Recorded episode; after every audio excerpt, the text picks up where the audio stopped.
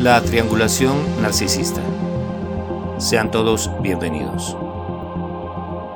La triangulación narcisista es un juego psicológico tóxico en el que hay tres partes involucradas.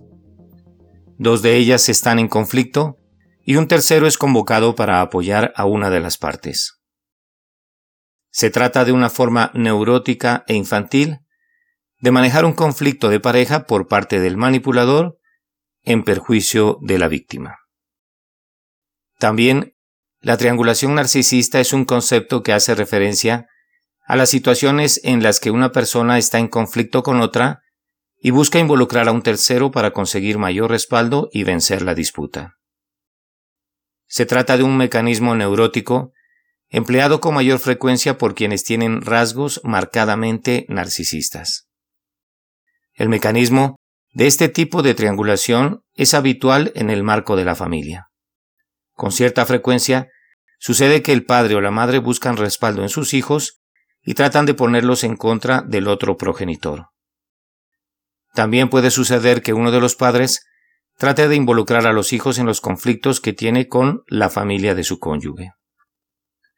Por lo anterior, la triangulación narcisista se cataloga como una forma de maltrato psicológico, ya que supone la utilización de un tercero para fines personales en función de dañar a alguien. Establece un juego tóxico en el que varias personas pueden terminar victimizadas. Esta clase de triangulación es un mecanismo de manipulación indirecto. Se consolida cuando el manipulador comete una agresión o un abuso contra otra persona, con la ayuda de un tercero que, por lo general, participa en la situación de forma inconsciente. ¿Qué puede motivar una triangulación de este tipo? Esta forma de manipulación es común en personas ególatras y con poca tolerancia a la frustración. Lo que motiva una triangulación narcisista es la necesidad de ejercer control sobre las víctimas. Los manipuladores también buscan satisfacer sus deseos personales. Los celos en la pareja son un detonante de este tipo de comportamientos. Por ejemplo, si el novio no tolera que su pareja tenga amigos. Cuando ocurren este tipo de situaciones, los victimarios inician una campaña de desprestigio en contra de los amigos de su pareja, los cuales por supuesto serán falsos. Por esto, no es algo exclusivo de las parejas, también se puede ver en otras situaciones. En el caso de la familia, algunos padres sobreprotectores pueden usar la triangulación narcisista para manipular a sus hijos y alejarlos de su círculo social. Como se puede ver, hay tres actores involucrados en esta situación. El primero es el manipulador, que es quien desencadena el comportamiento abusivo. Sin embargo, no es raro que se perciba a sí mismo como víctima y por lo mismo se sienta con derechos para acudir a un tercero. El manipulador se corresponde con alguien de personalidad conflictiva que actúa como un niño. El segundo actor es la víctima, quien de un modo u otro también tiene responsabilidad en la situación. Es habitual que asuma un rol pasivo y sumiso y que en las fases iniciales del conflicto haya decidido mantenerse al margen de lo que sucede para evitar problemas. Finalmente, está la tercera persona, alguien real o imaginario que se introduce como fuente de respaldo para el agresor. El manipulador utilizará las aseveraciones reales o inventadas de esta tercera persona para consolidar su agresión.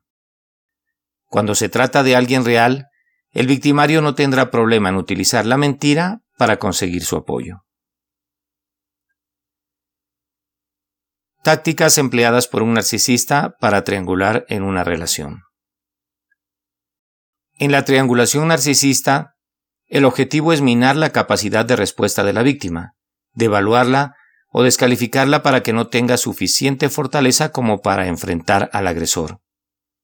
El tercero es un aliado que contribuye directa o indirectamente a incrementar la vulnerabilidad de la víctima.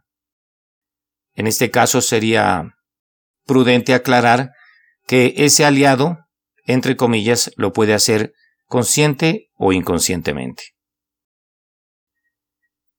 Para lograr la triangulación narcisista hay tres tácticas que se emplean con frecuencia. La primera es la comparación sesgada. De forma implícita o explícita se introduce la comparación con otra persona con la ayuda de uno o varios terceros. Obviamente, la víctima siempre es menos inteligente, atractiva, interesante o lo que sea. El objetivo es minimizarla. En segundo lugar, tenemos el reclutamiento. Esta es, pues, la triangulación narcisista típica. Tiene que ver con reclutar aliados que decididamente se pongan del lado del manipulador, de modo que en conjunto se posicionan en contra de la víctima y defiendan la misma versión de los hechos. Y en tercero y último lugar tenemos la difamación. En este caso, abiertamente se hace uso del engaño. Se inventan o fuerzan situaciones para que la víctima aparezca como alguien indeseable, obteniendo el consiguiente rechazo por parte de los demás. Esta es la más tóxica de todas las tácticas. Ahora veamos los posibles impactos de la triangulación narcisista sobre la víctima. Las personas que son víctimas de los manipuladores narcisistas se ven afectadas de varias maneras. En primer lugar, ocurre un proceso de despersonalización. Esto quiere decir que la víctima pierde su esencia y se convierte en una marioneta de quien ejerce el control. A su vez, empieza a predominar el sentimiento de inseguridad y surge una dependencia de la aprobación del manipulador. En este sentido, la autoestima también se ve disminuida y en el ámbito social se pierde la capacidad para tener relaciones sanas. ¿Cómo superar el problema de la triangulación?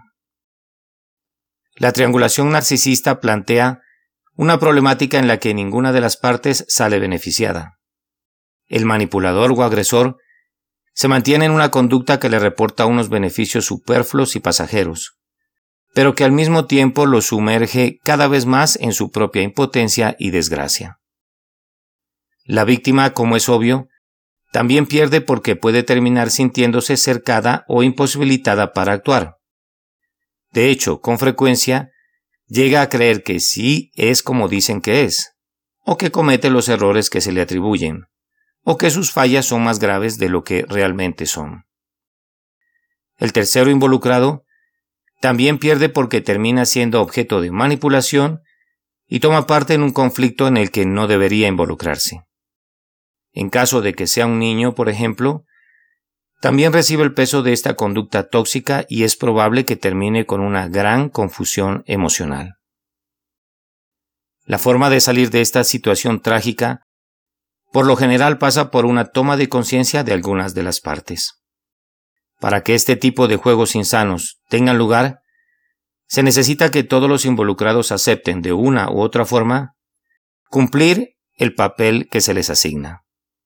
Así que es suficiente con lograr que una de las partes ponga límites con las otras para que este juego maquiavélico termine.